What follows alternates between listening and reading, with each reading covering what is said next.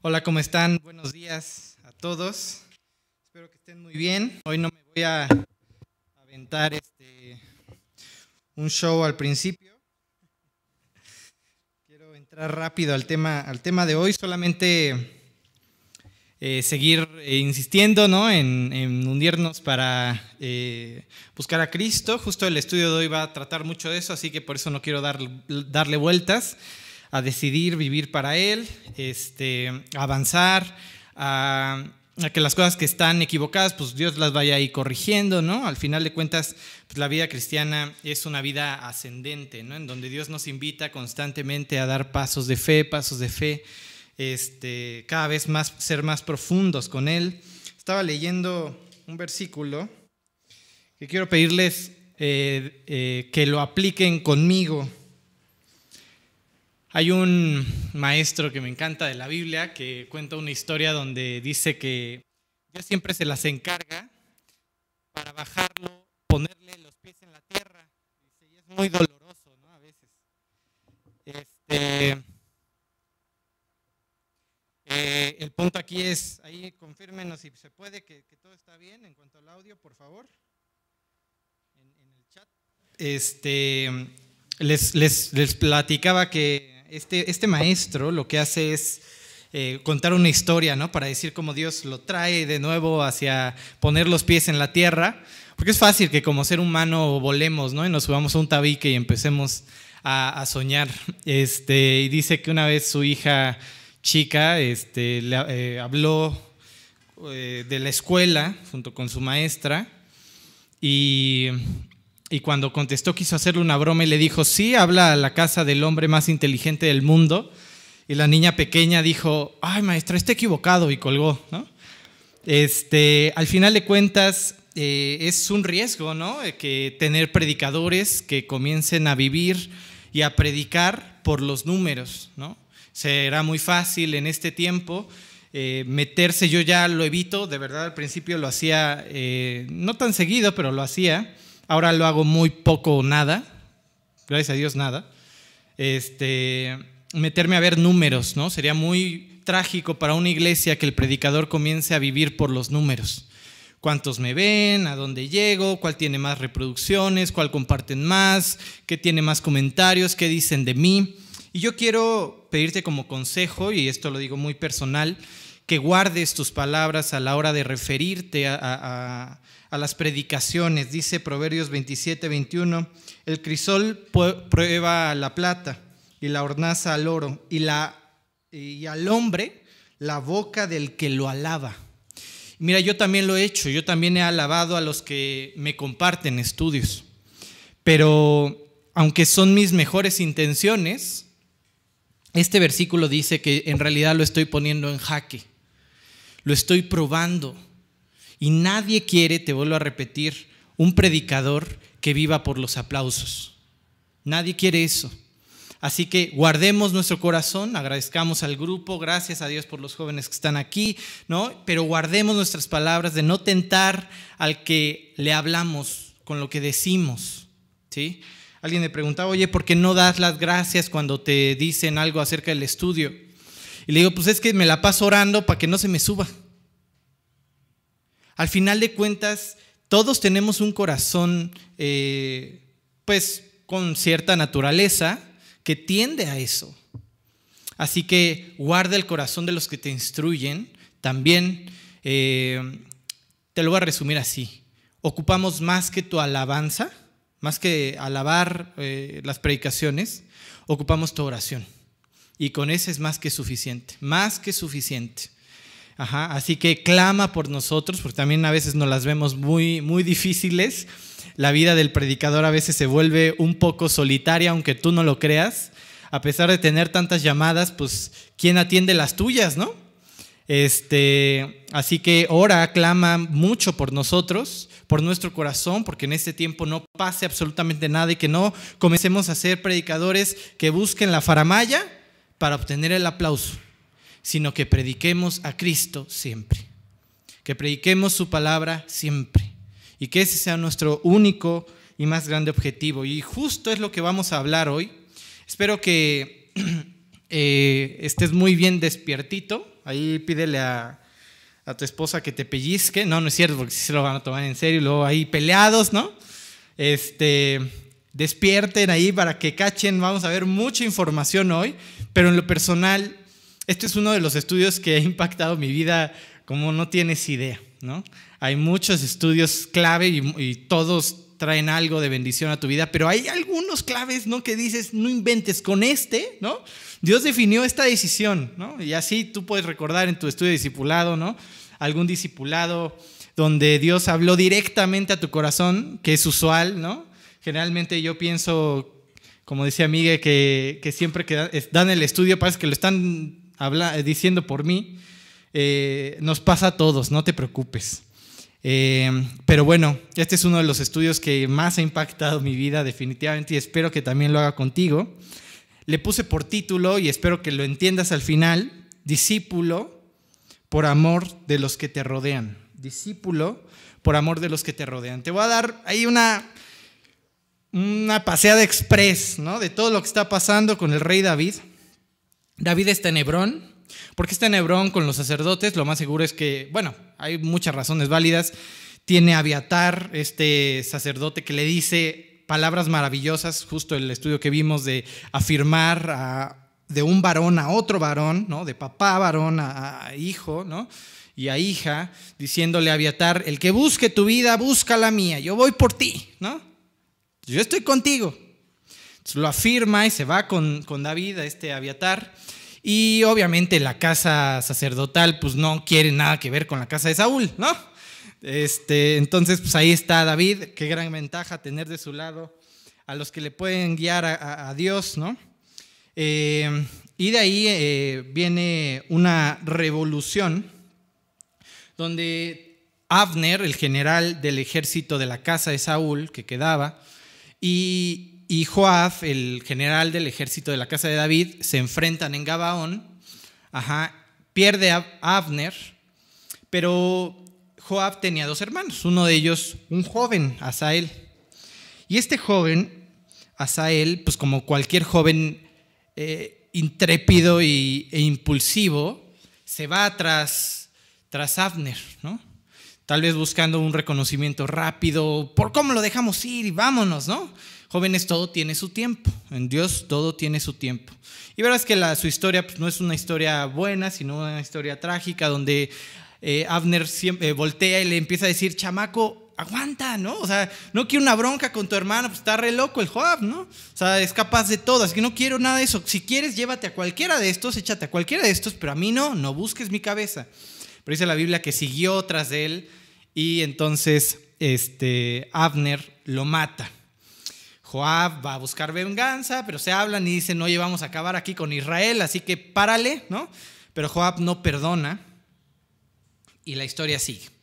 David este, comienza a tener pláticas con Abner para reconciliar eh, y para que Abner le dé todo el resto de las tribus de Israel, le dé Israel completo. Ajá, y la condición que pone, que pone David es que le entreguen a Mical, la mujer que le habían arrebatado y, que ahora estaba con otro hombre. Esto no, era algo bueno, pero seguramente David quería unir las casas reales. Eh, Deuteronomio 24 dice que cuando una mujer y un hombre se divorcian y esta mujer se casa con un segundo marido y este, e, ella en viuda, no se puede volver a casar con el primero.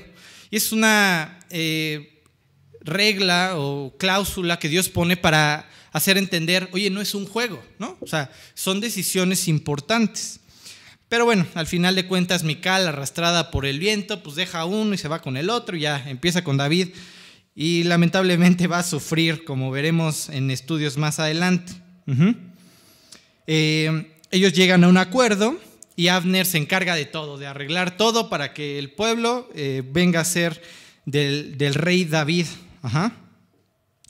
Pero Joab se entera de que David pactó con él y que él salió como si nada, ¿no? que Abner se fue como si nada. Entonces, como él sigue sin perdonar, va y hace algo terrible, lo busca Hebrón, dice que se va a Hebrón este, este Abner, ajá, y lo mata ahí. ¿Cuál es la gravedad del asunto? Dice Josué 20, 7, que fueron designadas casas de refugio, entre ellas Hebrón. Una casa de refugio era si alguien mataba a alguno tuyo, tú te convertías en su Goel, en su vengador. ¿sí? Un Goel famoso es vos, ¿no? O más famoso que vos, Jesús, ¿no? Un, alguien que toma este, la deuda y la paga, ¿sabes? Y que va por justicia, ¿no? ¿Sí me explico? Este, entonces ese Goel podía perseguir al que había asesinado a su pariente, a menos que éste fuera a pedir eh, como asilo a una de estas casas de refugio para que fuera juzgado ante la ley y ver si había sido intencional o no. Y entonces el Goel no podía tocar su vida. Entonces Joab hace algo aberrante y justo ahí donde no tenía que hacerlo, mata a Abner. Y por eso ves la reacción de David tan estrepitosa, tan tan de, uy, no, no, no fue mi culpa, ¿no? Endechemos, ¿sabes? Este, lloremos, vistámonos de luto, porque quiero dejar claro que, que no, no, no, no tuve nada que ver. Imagínate que llegue el presidente y pensar, pues ya ni en las ciudades de refugio estamos bajo refugio, estamos seguros, ¿no? No quiero que el pueblo piense eso, así que este, deja muy claro que esto lo hizo Joab y que fue su decisión, ¿no? Más adelante se entera Ishboset, este eh, hijo de Saúl, que muere su general y pasa algo bien trágico. Eh, dos de su propio ejército van y lo matan y quieren eh, pretender delante de David que eso fue correcto y buscar un puesto, ¿sabes? O sea, todo esto es político.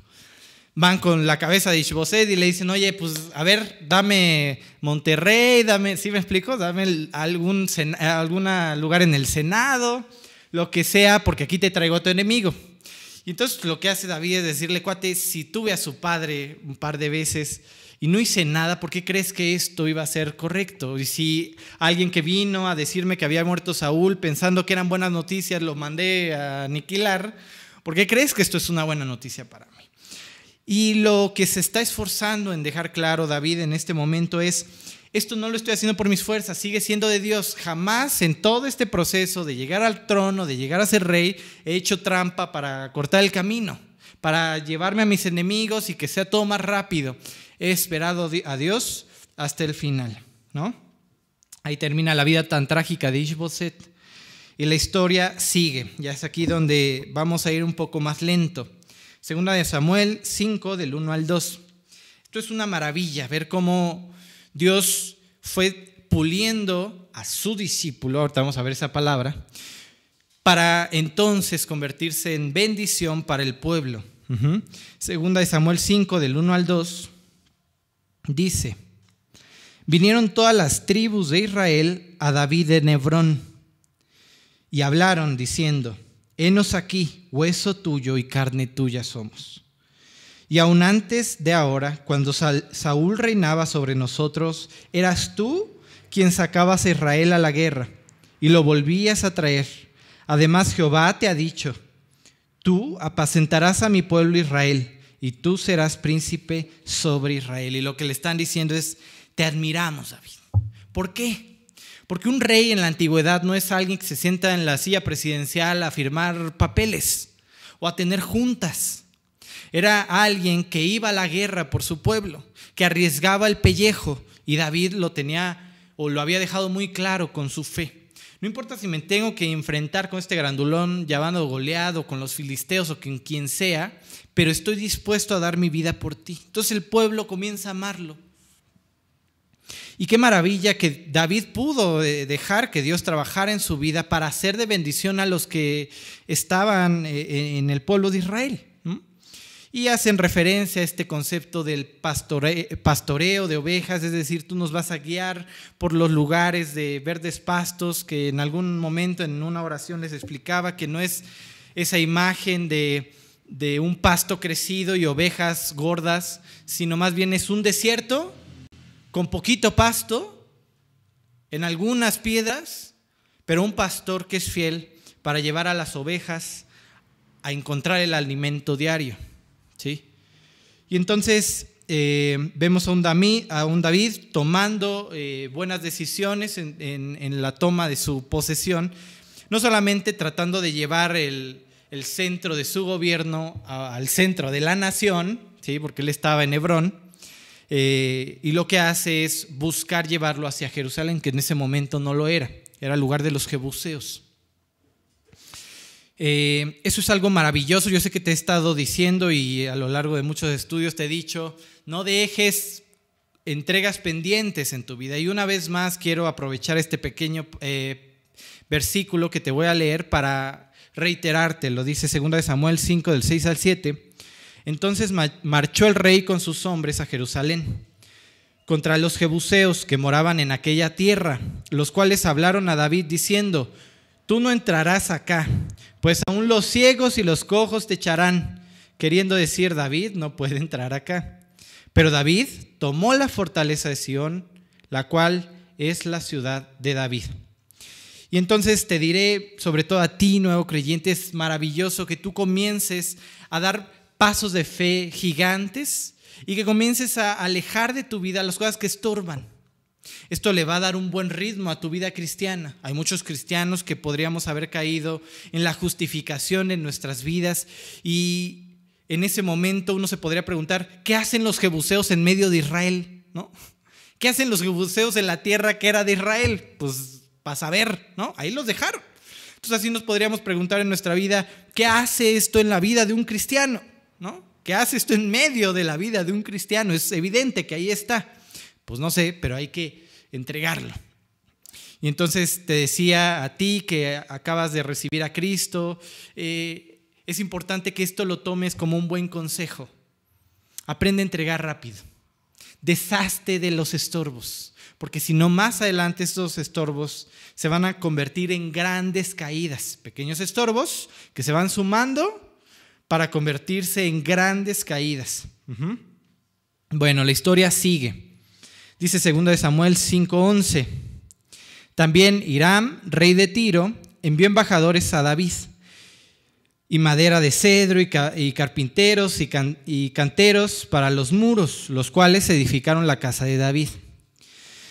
¿Qué está pasando? Tiro es lo que es Líbano hoy en día. Lo que está pasando es que el presidente de otro país le está diciendo a David, reconozco tu gobierno.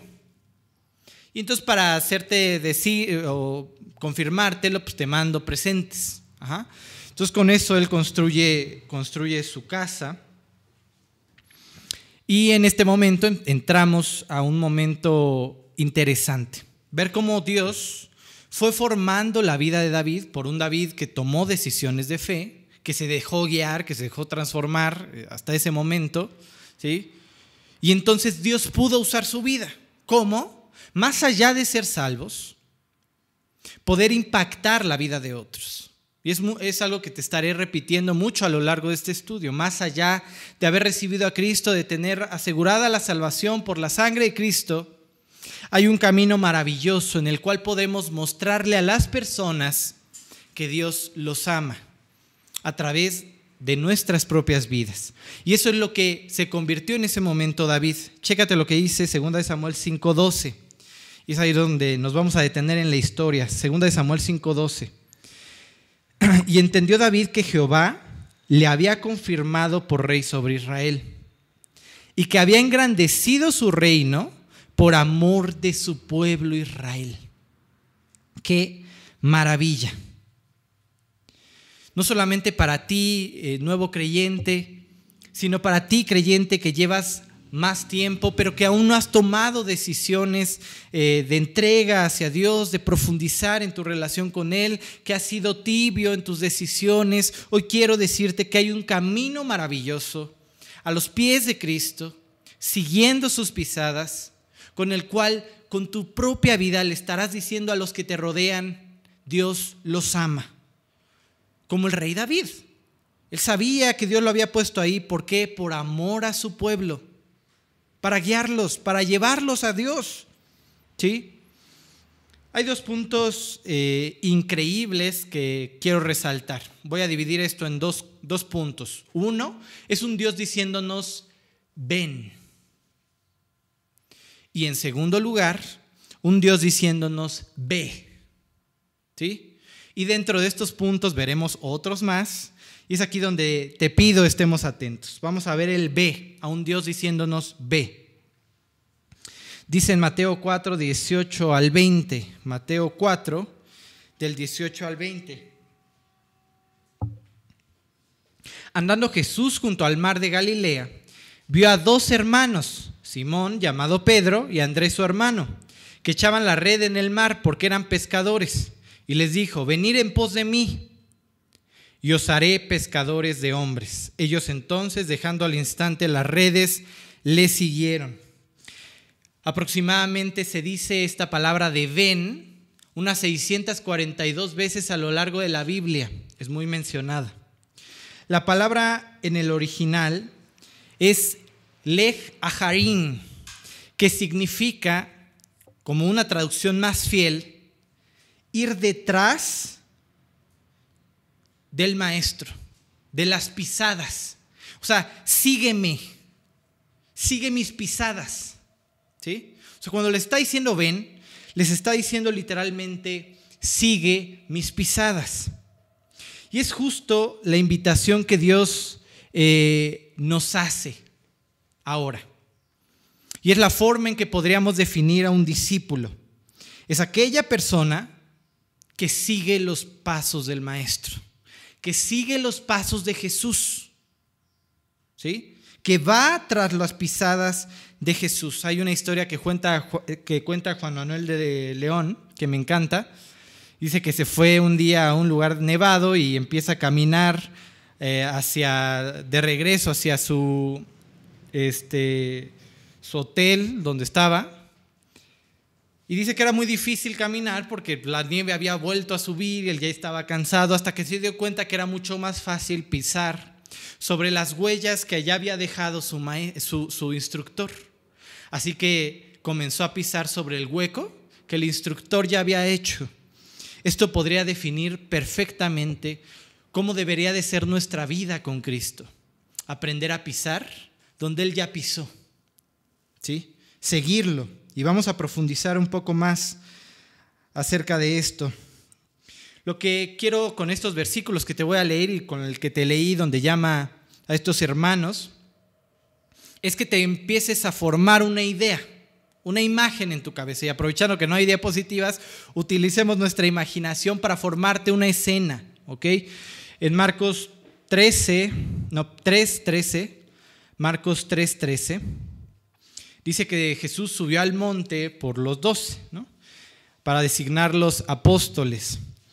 Dice, después subió al monte y llamó así a los que él quiso. Y vinieron a él y estableció a doce para que estuviesen con él, para, que, para enviarlos a predicar. Ya te leí un versículo donde Dios dice, Lej a Harim, sígueme, ven. Te acabo de leer otro versículo donde quiero que tomes esta palabra de a los que Él quiso. ¿Sí? A los que Él quiso. Y bueno, ahí como nota, preocúpate si tu maestro comienza a pedirte que le llames apóstol, ¿no? Eso ya, ya no hay. Bueno, Mateo 10 del 24 al 25. Mateo 10, del 24 al 25, dice, el discípulo no es más que su maestro, ni el siervo más que su señor. Bástele al discípulo ser como su maestro y al siervo como su señor. O sea, en el original lo que está diciendo es, es de gran estima y es la meta para todo discípulo ser como su maestro. Te vuelvo a repetir, ven, Leja Harim, sigue las pisadas del maestro. Dos, yo te elegí. ¿Sí? Y tres, en este versículo, tu meta es ser como el maestro. Bueno, es bien interesante eh, escuchar a Cristo, eh, hablarles a los discípulos en un principio, decirles, ven, es la invitación que Dios nos hace constantemente, 600 y tantas veces en la Biblia, ¿no? y constantemente está trayendo a los hombres, al ser humano, hacia su presencia para que lo recibamos, nos capacita y llega un momento en el que nos dice ahora ve. ¿sí? La indicación ahora es ve y tú haz tus discípulos ajá, en Mateo 28, él comienza a estar con ellos por 40 días y cuando están todos juntos, dice estas palabras, Mateo 28 del 18 al 20. Y Jesús se acercó y les habló diciendo, Toda potestad es dada en el cielo y en la tierra. Por tanto, id y haced discípulos a todas las naciones, bautizándoles en el nombre del Padre y del Hijo y del Espíritu Santo, enseñándoles que guarden todas las cosas que os he mandado. ¿Sí? Y aquí yo estoy con vosotros todos los días hasta el fin del mundo. Amén. Es bien interesante que después de esa gran piedra que puso encima de ellos, les dice, pero tranquilo, yo la cargo. Voy contigo hasta el final. ¿Sí? O sea, sí está bien complicado impactar vidas, pero yo lo voy a hacer en ti. Bueno, ya te creé el panorama. El ven, el yo los elegí, el eh, tienes que ser como tu maestro, esa es tu meta. Y ahora el ve, pero yo voy contigo. Pero ahora vamos a intentar mirar a través del contexto. Es maravilloso que tú y yo aprendamos a leer la Biblia a través del contexto en el que Dios la puso. Yo entiendo que la Biblia se puede leer como el periódico de la mañana, pero hay cosas de impresionante valor que nos estaríamos perdiendo si ignoramos el contexto en el que fue dicho. ¿A quién se lo dijo? Es muy diferente estudiar a un fortachón llamado Sansón y a una mujer hermosa llamada Dalila y ya, escuchar y saber que Sansón significa el que brilla o el resplandeciente, luz, y Dalila significa tinieblas, oscuridad, y entonces te encuentras con esos versículos que dicen, ¿qué comunión hay entre la luz y las tinieblas? Nada. Entonces, todo cuando lo leas vas a entender que es un Dios diciéndote, no seas creyente a medias, no hay comunión con las tinieblas. ¿Sí? Es muy diferente entender un pasaje de acuerdo a su contexto. Y créeme que una de las experiencias más maravillosas que me he encontrado es entender qué es el discípulo, quién es el discípulo a través del contexto. Así que vamos al contexto. Dios permitió algo maravilloso, que Jesús predicar y pasar a su ministerio en un lugar con mucha gente, sí. Hay un mar de agua eh, dulce llamado Mar de Galilea y alrededor se convierte en un área muy fértil precisamente por el pequeño este, estanque de agua que hay ahí, ¿sabes? En ese, en ese punto, toda esa zona se llama Galilea. Dentro de Galilea está Capernaum, la ciudad o el pueblito de no más de dos mil habitantes al que Jesús llama hogar. Pero no es casualidad que, que Dios eligiera poner a su hijo ahí. ¿Por qué lo puso ahí? Aunque no lo creas, los galileos inventaron, acuñaron el concepto de maestro y de discípulo. Viene de ahí. No es casualidad que Dios haya puesto a su hijo en este lugar. Era un lugar que aunque chico, Capernaum, era muy visitado por los rabinos. Ahorita vamos a ver quién es un rabino. Y por ciertos eh, discípulos que buscaban aprender más. Habría muchas sinagogas, muchos debates. Era un pueblo que de todo corazón quería agradar a Dios, quería buscarlo en su palabra, que esperaba la venida del Mesías que aprendía a lo largo de, su vida, no solamente los cinco primeros libros, la Torá, sino la Tanaj, ¿no? es decir, todo el Antiguo Testamento y podían ahí establecer una conversación profunda acerca de esto. Era un pueblo apasionado por Dios y por su palabra. ¿Sí? Ok, bueno, era entonces un lugar en donde era habitual escuchar Lejajaray. Ven, sígueme. Porque era un lugar de muchos maestros y discípulos. ¿Sí? Bueno, te voy a explicar ahora cómo es que se llegaban a convertir en rabinos, cómo es que se llegaban a convertir en discípulos, qué los impulsaba a, a seguirlos. ¿Ok? en este lugar se consideraba un discípulo, como te decía con esta palabra lejajaray, alguien que sigue las pisadas del maestro. ¿Sí? ¿Qué me motiva? Seguir las pisadas del maestro. ¿A qué nivel? Imagínate que querían ensuciarse literal del polvo de las sandalias del maestro que iba enfrente. Porque eso literalmente decía qué tan cerca estabas del maestro. Les fascinaba que el polvo que levantaban sus sandalias se pegara a ellos porque solamente demostraban ante la gente, ¿sí? Qué tan cerca estaban de su rabino. Ese es el fuego que consume, por ejemplo, a Pablo y escribe en Filipenses 3:10, a fin de conocerle y el poder de su resurrección y la participación de sus padecimientos, llegando a ser semejante a Él hasta en su muerte. Quiero seguir al Maestro en todo, en cada paso, hasta en su muerte. ¿Sí? En el mundo de Galilea había dos tipos de maestros.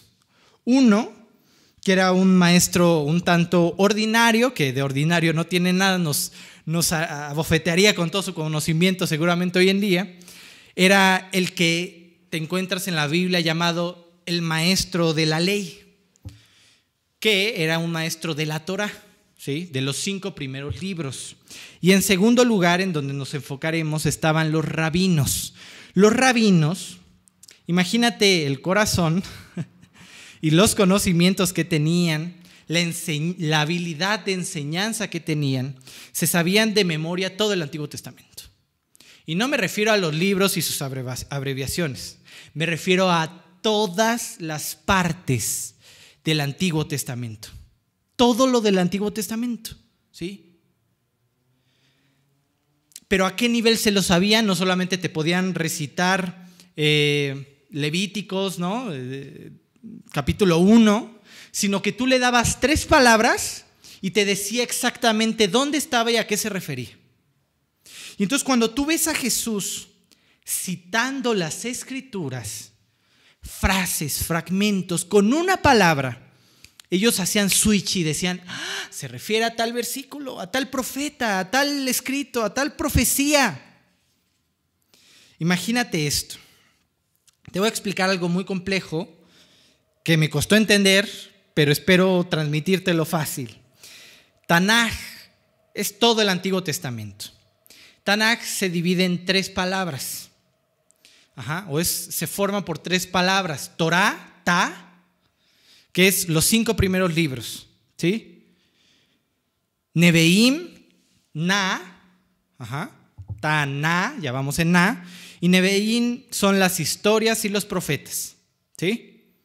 Y Tuvim, Tuvim, ajá, Tanaj, es la última palabra, la última letra, perdón que se refiere a los escritos como salmos, etc. Entonces, por eso la Tanaj es todo el Antiguo Testamento, pero son tres partes. ¿sí?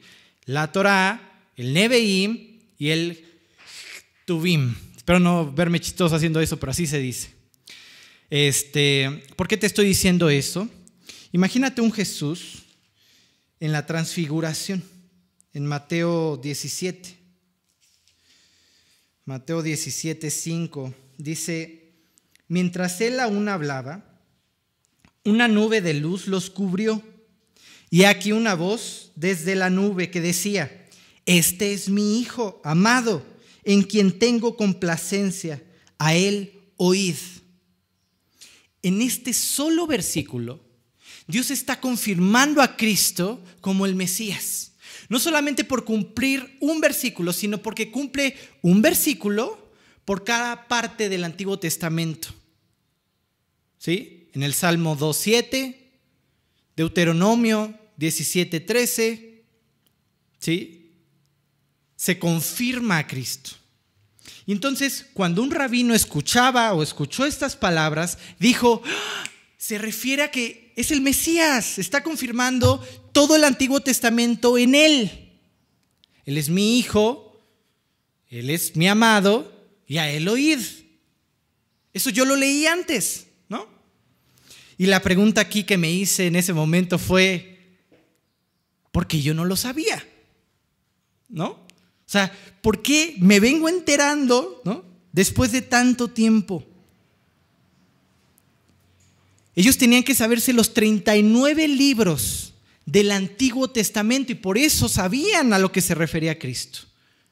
Así que yo me puse a examinar mi vida y dije, ahora yo tengo la responsabilidad de ir y hacer discípulos. ¿Cuánto de mi Señor conozco? Porque déjame afirmarte algo. ¿Cómo vas a predicar a alguien que no conoces? ¿Cómo? alguien que ves de lejos, alguien que ves solamente en tus problemas. ¿Cómo vas a llevar a la gente a sentirse amada por Dios con el único versículo que te sepas? Y estas palabras me las dije a mí. Y aunque suena a una dura carga, no lo es y lo vas a entender más adelante. Pero sí es importante que seamos conscientes de la responsabilidad que ahora está en nuestras manos. Ahora yo tengo que predicar a Cristo. ¿Cuánto conozco a Cristo? ¿Cuánto sé hablar de mi Señor? ¿Cuánto sé definir sus pisadas? ¿Cuánto polvo de sus sandalias está en mi vida? Que refleje qué tan cerca camino de Cristo. Al final de cuentas, esto es un fuego en el corazón por conocer al maestro. Maestros, déjense de rollos. Que si no tenemos buena relación y no nos vemos para el food después del discipulado, mira, predica Cristo. Que si no nos echamos nuestro cafecito y nos ponemos a platicar, predica la Biblia. Que si se me van a ir dos que tres, habla de la verdad. Enfócate en la Biblia, en transmitir a Cristo. Que si son mis amigas, si no son mis amigas, que si tengo que llamarles no sé qué. He visto unos rollos, ¿no? Que tú dices, Dios, no te estanques en eso. Es predicar a Cristo y fin. Yo te puedo decir, por ejemplo, que muchos días me estuve preocupando en cómo mejorar la transmisión, pero tal vez olvidaba cómo mejorar mis predicaciones. Predica Cristo, Martín. Da igual si transmites a 1080 o a 8K. Predica la Biblia. Y no importa bajo qué medios lo hagas, mientras estés predicando las pisadas del Maestro mientras se vea en cada palabra que dices tu fuego por buscar a Dios. En segundo lugar, ya vimos en primer lugar, un rabino es alguien al que sigues, quieres empaparte de su vida, quieres alguien que esté contigo las 24 horas. Por eso yo les decía, ah, pues ¿por qué fueron a las bodas? ¿Por qué está en casa de Pedro? Porque todo el tiempo están juntos. Porque va y cura a la suegra de Pedro. Lo más seguro es que vivían incluso ahí, tal vez, ¿no? Todos vivían en algún lugar, juntos, siempre. Así que es un fuego en el corazón por seguir las pisadas del maestro. Y en segundo lugar, los rabinos eran maestros en la enseñanza. Te voy a explicar algo que profundizaré más adelante. Se dedicaba a un niño hasta los 13 años hasta los 12 años aprenderse de memoria, los niños, toda la Torah, los cinco primeros libros, y las niñas le quitaban, creo que Deuteronomio, números y les añadían salmos y otro libro, ajá, pero de memoria. Los que la armaban iban al siguiente nivel. ¿Cuál era el siguiente nivel? Otros tres años, pero para aprenderte ahora toda la Tanaj, todo el Antiguo Testamento. Y de esos 15 años, a los 30 años, dedicaban 15 años a aprender a enseñar. A buscarse un maestro, un rabino que les empezara ahora a, hacer, a saber, más bien, cómo presentar la enseñanza, no como conocimiento, sino como una imagen. Un rabino era increíblemente bueno para más allá de llevarte conocimiento, que lo vieras Y ahí tienes a Jesús, agarra a un niño, la zarcita, ¿no? La semilla, agarrando ejemplos prácticos para que tú lo vieras. ¿Sí?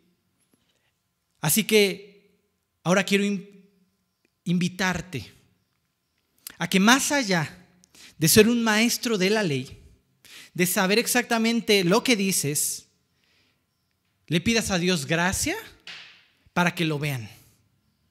Todos. Y mira, no quiero que pienses que este estudio esté enfocado a los que ya dan discipulado, a los pastores, a los que instruyen de alguna forma. Tú en tu núcleo también tienes una posición en que puedes llegar a ser eh, la persona que diga, Dios te ama a través de su vida.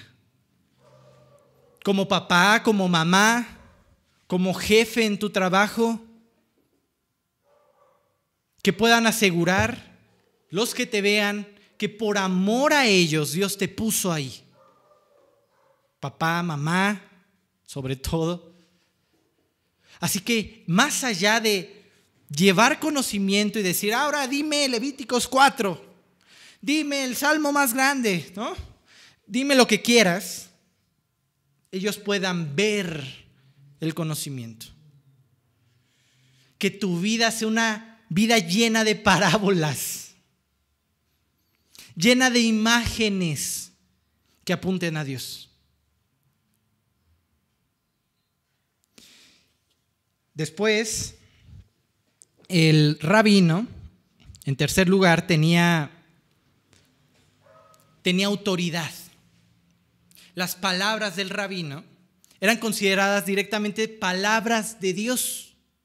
¿Cómo pasaba esta autoridad que en, el original es Shemitah, Shemikah, algo así, perdón mi pronunciación hebrea, este, que literalmente habla acerca de un don divino, de una autoridad dada por Dios.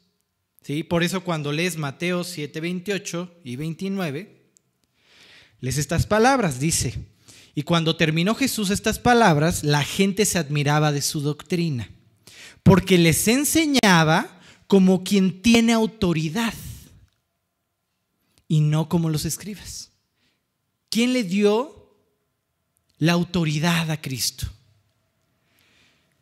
A través de los siglos, ¿no? Ahí tú tienes, por ejemplo, a un Aarón que fue dado autoridad por Dios y él pasaba la autoridad hacia los demás imponiendo sus manos y hablando y orando por ellos, ¿no? Y así fue pasando la autoridad de rabino en rabino hasta los tiempos de Cristo y pasa algo maravilloso. La autoridad, el único con el carnet del cielo, con la autoridad directamente de Dios de viva voz. Y ahí lo tienes en el bautismo. Este es mi Hijo amado, en el que tengo complacencia. Este es mi Hijo amado en el que tengo complacencia. A Él escúchenlo. Y ahí tú tienes cómo es dada autoridad a Jesús. Papá, mamá, Maestro de la Biblia. Nadie quiere seguir a un maestro sin autoridad, que la perdió por sus pecados.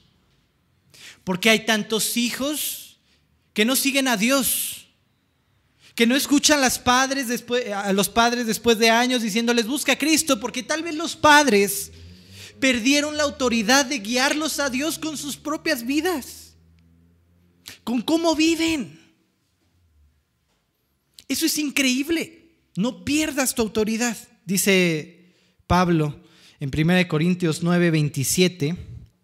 1 Corintios 9, 27 dice, sino que golpeo mi cuerpo y lo pongo en servidumbre, no sea que habiendo sido heraldo para otros, yo venga, yo mismo venga a ser eliminado, pierda la autoridad delante de ellos. Guarda tu vida, no pierdas tu autoridad con tus hijos, por eso es que tenemos que buscarlo con tanta presteza, con tanto fuego en el corazón. Porque podríamos entonces, si no lo hacemos, estar llevando el mensaje equivocado a la siguiente generación. ¿Sí? La palabra en el original para discípulo podría ser talmid o es talmid. Y en plural talmidín. La palabra eh, significa no alguien que se compromete en estudiar, ¿no? no es el creyente que tiene discipulado solamente, no es el creyente que solamente llega a sus estudios del domingo, no es el creyente solamente que sabe encontrar un versículo en su Biblia, ¿no? No es alguien que escucha el estudio de vez en cuando para calmar su conciencia. ¿sí? Un discípulo va más allá de recibir la información. Porque sabes algo, la información no necesariamente afecta nuestra forma de vida. ¿Sí? No necesariamente eso, tal vez es información que solamente se va acumulando. Saber más no nos hace discípulos. ¿Sí?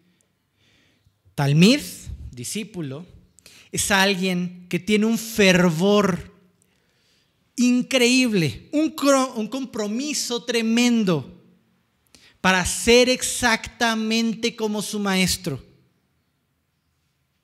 Alguien que es consumido todos los días de su vida, porque se vea más del maestro en mí. Alguien que todo el tiempo se pregunta cómo es caminar con Dios siempre. Y aquí la pregunta es, ¿este pensamiento te consume? ¿Te has levantado de tu cama preguntándote qué puedo hacer hoy para parecerme al maestro? ¿O has terminado tu día pensando, ¿qué hice? ¿Qué me faltó para parecerme al maestro? Es lo que consume mi corazón. Al momento de tomar decisiones, no me preocupo por lo que, está alrededor, por el problema en sí, sino ¿qué haría el maestro en mi situación? Eso me consume. Quiero agradarlo en todo, en todo lo que hago. ¿Cuántos de nosotros nos consideramos discípulos de Jesús? Yo creo que la mayoría de nosotros diríamos, yo, o podríamos levantar la mano, pero ahora te lo dejo a tu consideración si no está este fuego en tu corazón, no somos discípulos. No somos discípulos. Somos salvos, vamos para el cielo, maravilla. Pero falta algo en nuestro corazón que nos haga vivir día a día por nuestro Señor. Y esa es una decisión que quiero invitarte a tomar hoy. A que tu vida sea guiada por ¿Cómo me parezco más a Jesús? Dice Juan 3:30, es necesario que Él crezca, pero que yo mengüe. Es necesario que Él crezca, pero que yo mengüe.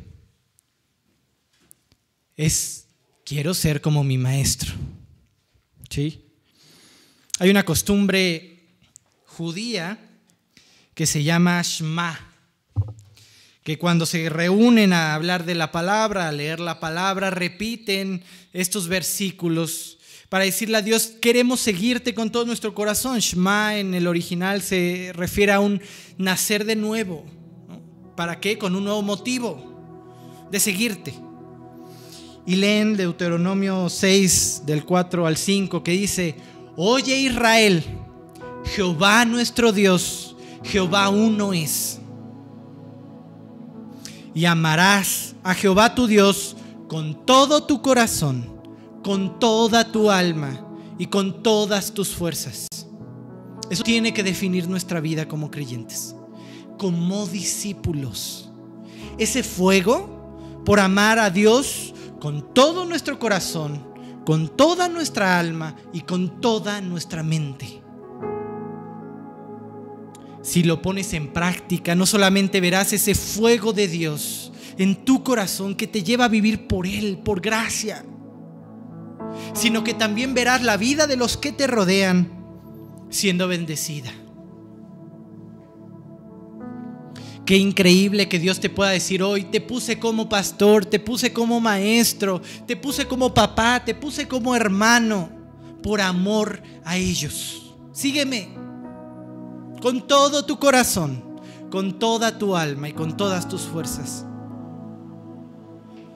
Y que Dios te utilice en el sitio que te ha puesto. No quiero terminar así, porque sé que es una carga pesada.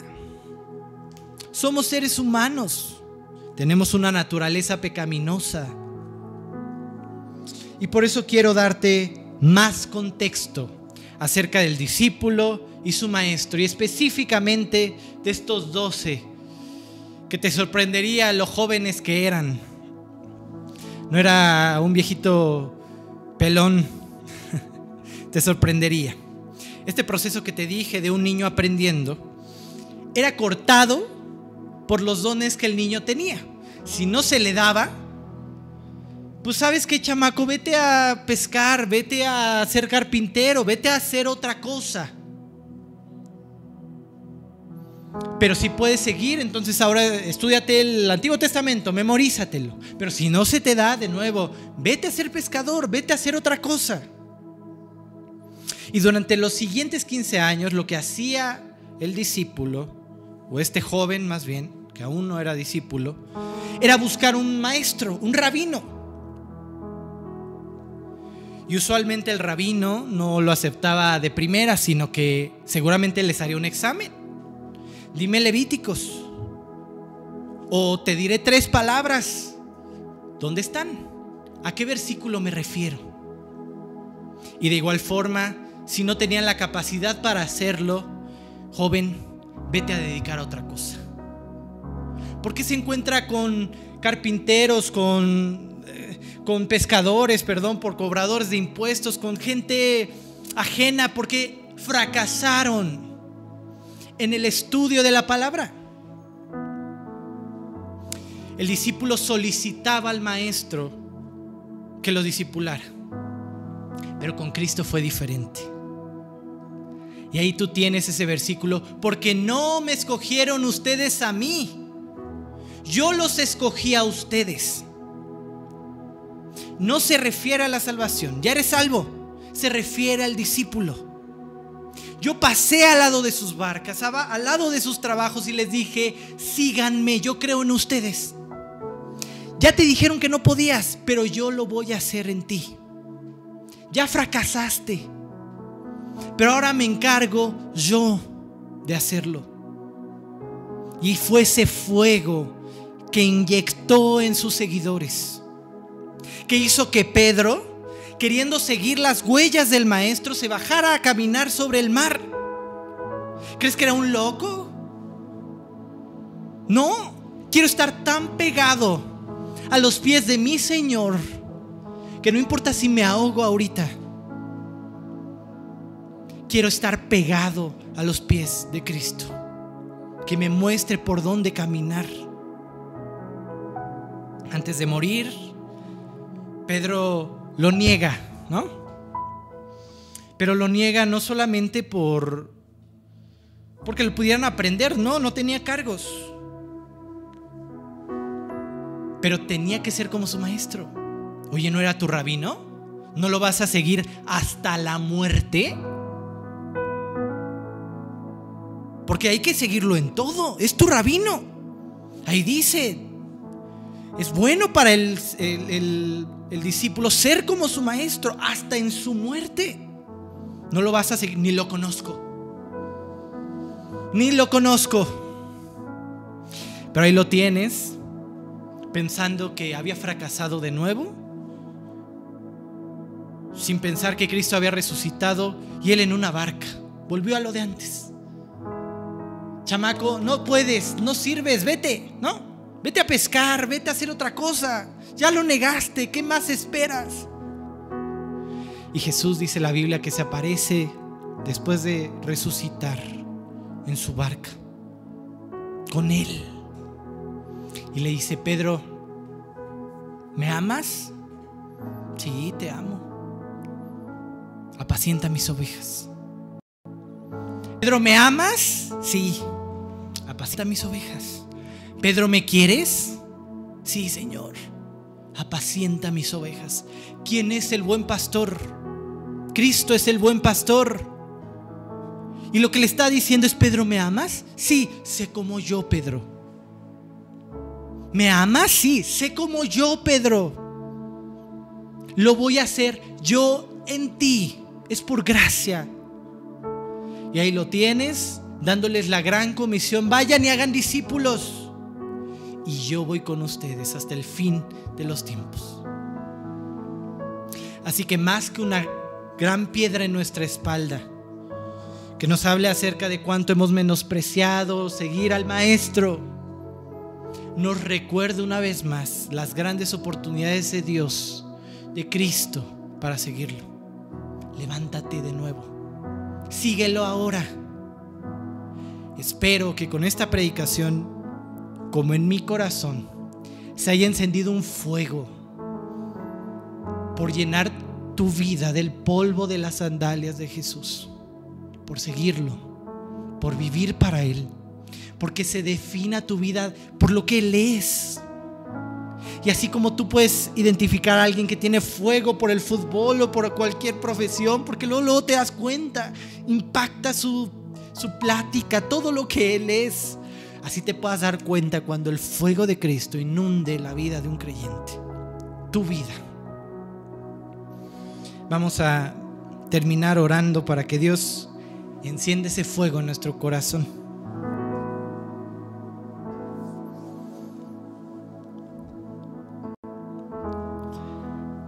Dios,